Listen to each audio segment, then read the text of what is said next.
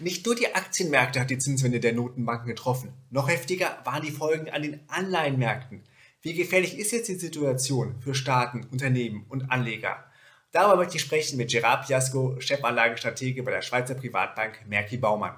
Und damit willkommen zu einem neuen Interview bei Renewable Rendite.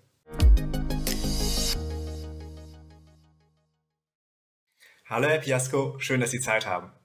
Danke für die Gelegenheit. Jahrelang waren Anleihen ein gutes Investment. Die Kurse stiegen, angetrieben durch die Kaufprogramme der Notenbanken. Nun geht es rasant nach unten. Platzt da gerade am Anleihenmarkt eine gewaltige Blase?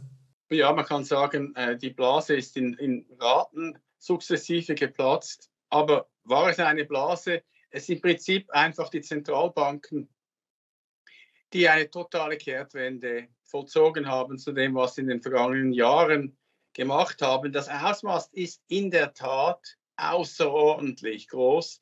Ich habe nachgeschaut, der Kursrückgang ist der größte Kursrückgang, den wir gesehen haben, wenn wir den amerikanischen Aktienmarkt haben, äh, Anleihenmarkt äh, anschauen, der ist ja am längsten untersucht worden. Da haben wir die statistischen Daten am längsten zurück. Das geht ja für den Euromarkt nicht so lange zurück. So, sowas gab es noch nie. Einen so großen Kursrückgang wie am amerikanischen Anleihenmarkt, aber natürlich auch an den übrigen Anleihenmärkten ein enormer Rückgang. Der Grund einfach in einem Wort massiv aggressive Zinserhöhungspolitik der Zentralbanken, die die Zentralbanken selber so nicht annonciert haben und darum wurden eben die Märkte und auch die Investoren dermaßen überrascht. Die Volatilität von Anleihen sollte im Bereich von ungefähr 3, 4, 5 Prozent sein. Und wir haben mehrere Standardabweichungen, also ein Vielfaches davon gesehen dieses Jahr. Wir sind ja minus 20 Prozent. Und das zeigt uns einfach an, dass die Märkte nicht wissen, sie wissen, jetzt gibt es Zinserhöhungen, aber sie wissen nicht, wo ist die Punktelandung der Zentralbanken, was ist die, die, die, das Höchst der Zinserhöhungen im Verlauf des nächsten Jahres. Und ich glaube eben, die Zentralbanken wissen es selbst nicht. Der Beweis dafür ist, wenn man die Pressekonferenzen, wir haben ja jetzt gerade wieder eine von der Europäischen Zentralbank, wenn man die genau anschaut, dann sieht man ja, dass sich nicht sich ein roter Faden, eine konsistente Haltung durchzieht, sondern mal heißt, wir werden noch erhöhen müssen, wir werden noch monatelang erhöhen müssen, dann heißt es nicht mehr das, wie zum Beispiel jetzt scheint es, dass man hier vielleicht auch ein bisschen auf die kommende Rezession schon schielt. Die Märkte haben diese Unsicherheit nicht gern, wenn sie von den Zentralbanken selber herrührt herrührt. Und darum wird die Volatilität, die Schwankungsbreite der Finanzmärkte, die wir dieses Jahr historisch gesehen haben, die wird nicht so schnell nicht zurückgehen, wie viele hoffen. Zeigen die jüngsten Turbulenzen in Großbritannien, wie fragil die Situation ist?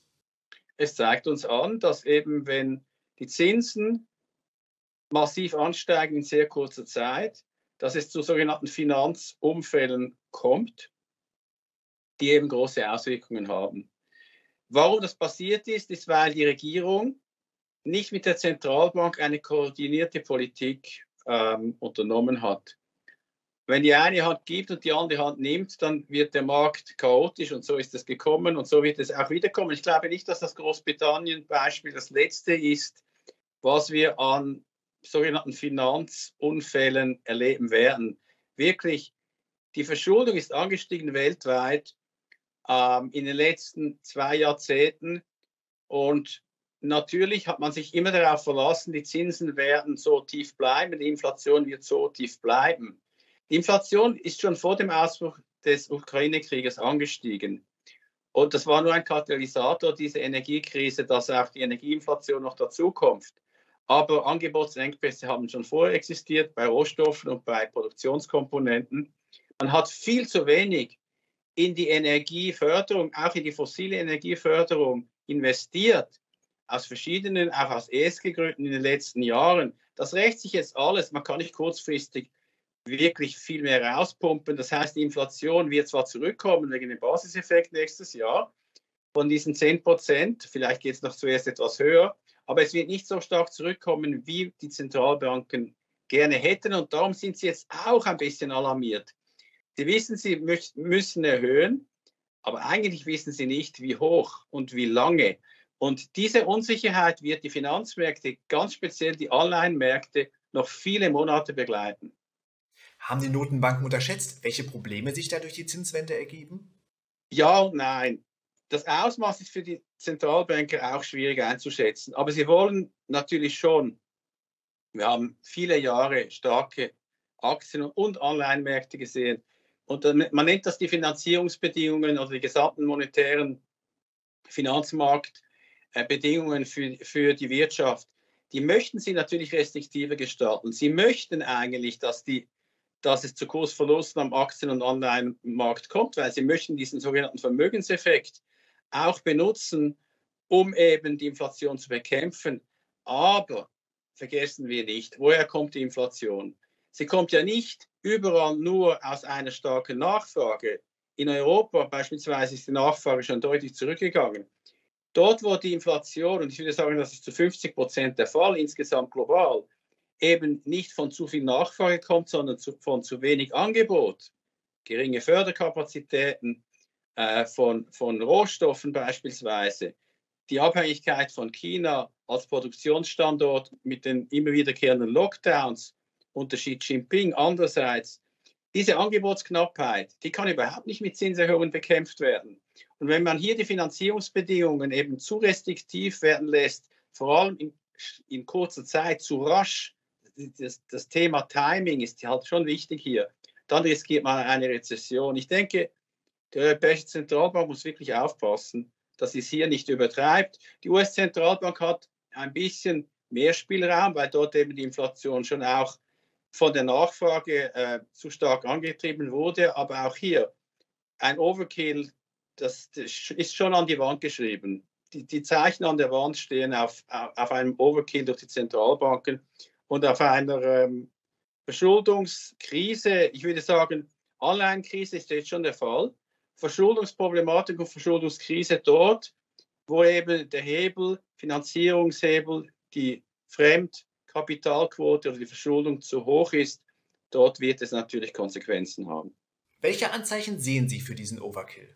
Die Geschwindigkeit, mit dem sich das Geld verteuert, zusammen mit dem Anstieg der sogenannten Credit Spreads, also dem, was die äh, Unternehmensanleihen an äh, Verzinsung geben müssen im Verhältnis zum Regierungsmarkt, aber auch innerhalb von Europa der Anstieg der italienischen Renditen im Verhältnis zu den deutschen Einerseits erfolgt dieser Anstieg relativ stetig, andererseits sind die Zentralbanker zu wenig besorgt darüber.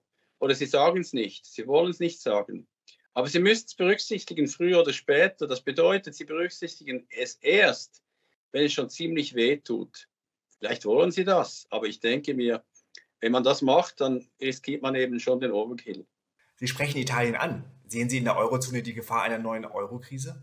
Also ich bin überzeugt, dass im Moment die Regierung in Rom, die möchte natürlich diese Next Generation und alle diese Fonds, Finanzierungsgelder bekommen und äh, man geht nicht stark auf Konfrontationskurs, aber früher oder später ist ja nicht eine techno technokratische Regierung, sondern eine nationalistische Regierung, wird es hier eine Konfrontation geben.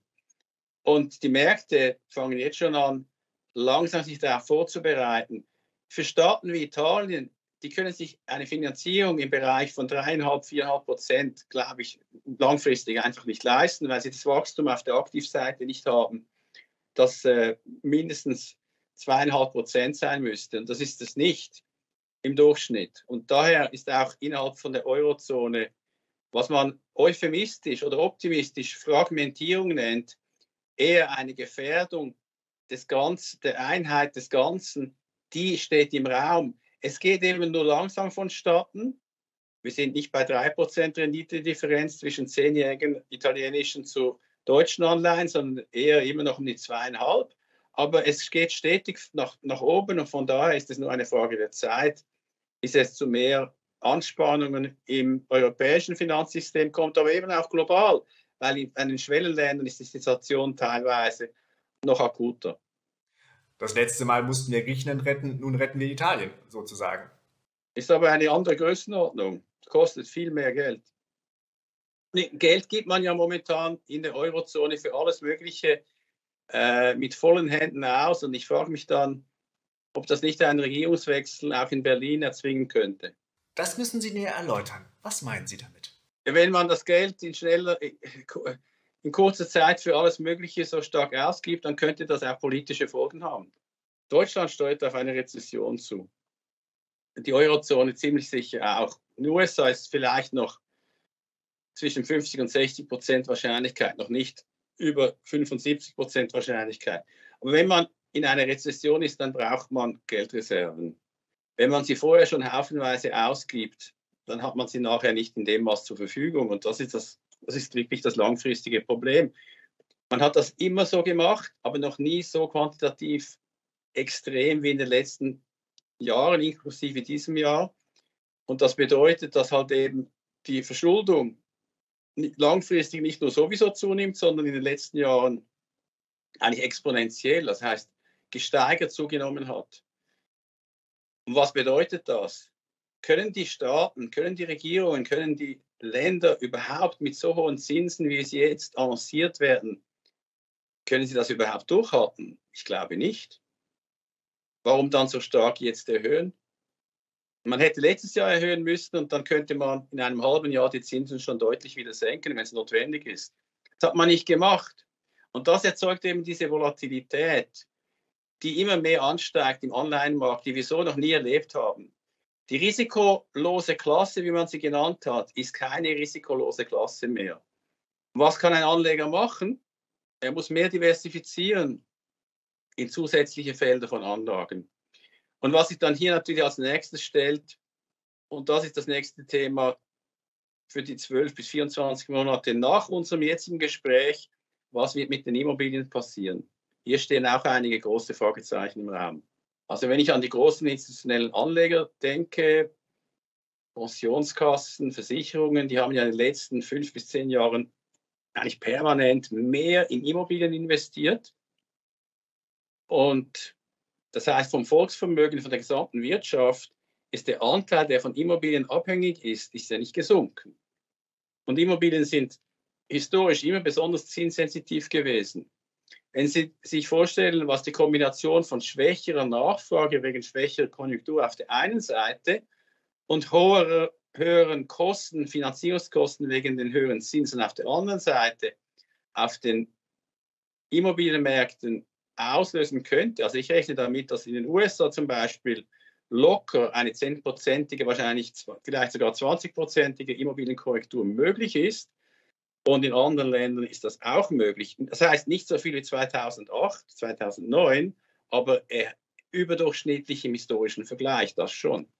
Was auch wiederum Banken in Bedrängnis bringen kann, weil die Leute ihre Raten nicht mehr bezahlen können. Also das Finanzsystem ist nicht gerüstet längere Zeit mit so massiv steigenden Zinskosten ähm, leben zu können. Ich glaube, das Finanzsystem ist nicht genug darauf vorbereitet. Es ist notwendig, diese Zinserhöhungsphase graduell runterzunehmen und dann auch zu schauen, ob man die Inflation überhaupt so bekämpfen kann, die von den Angebotsknappheiten mindestens zur Hälfte herrührt. Es wäre viel vernünftiger, die Angebotsknappheiten ähm, anzupacken Rohstoffförderungskapazitäten und die Lieferketten zu verbessern. Auch dass die industrielle Verarbeitung wieder mehr regional, natürlich nicht zu günstigen Kosten, aber sicherer zu gestalten, weil das letztlich im Interesse der Bevölkerung und der Wirtschaft in jedem einzelnen Land liegt. Zahlen wir gerade den Preis für die lockere Geldpolitik der letzten Jahre? Auf der einen Seite haben wir innerhalb der Gesellschaft leider in den letzten 20 Jahren die Ungleichheit immer mehr auf die Spitze getrieben. Das heißt, von den tiefen Zinsen haben nicht die großen Teile der Bevölkerung profitiert, sondern natürlich eine Minderheit.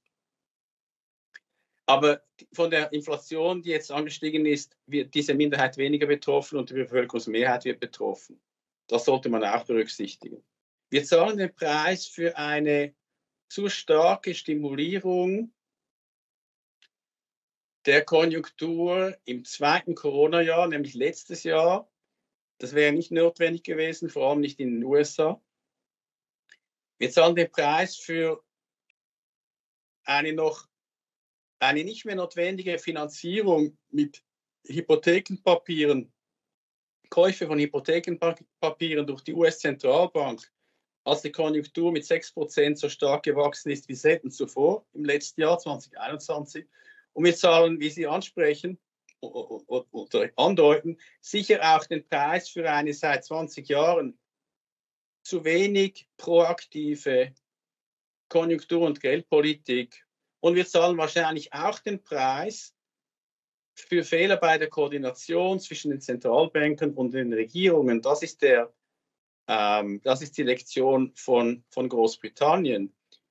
Und die Bevölkerung und, und auch die Parteibasis der wichtigen Parteien, die lässt sich natürlich nicht an der Nase herumführen. Also, dass wir politische Konsequenzen haben, die werden wir nicht in sechs Monaten sehen, sondern in zwei bis drei Jahren. Aber es gilt, sich darauf vorzubereiten, eine stetige, konsistente Politik und eine proaktive Politik ist eine glaubwürdige Politik. Eine reaktive Politik, eine hastige Veränderung des Preises des Geldes ist keine glaubwürdige Politik und die Wirtschaft braucht eine glaubwürdige Politik. Man sollte ökonomisch handeln und proaktiv und nicht reaktiv und dann überstürzt. Das ist ein bisschen die Charakterisierung der Entscheide von Zentralbanken und von Politikerinnen dieses Jahr. Ich muss leider sagen, die Qualität der politischen Führung ist weltweit, ja, ich würde sagen, nicht mehr überdurchschnittlich, sondern momentan leider eher unterdurchschnittlich. Man muss das nehmen, was man hat. Herr Piasco, vielen Dank. Herzlichen Dank.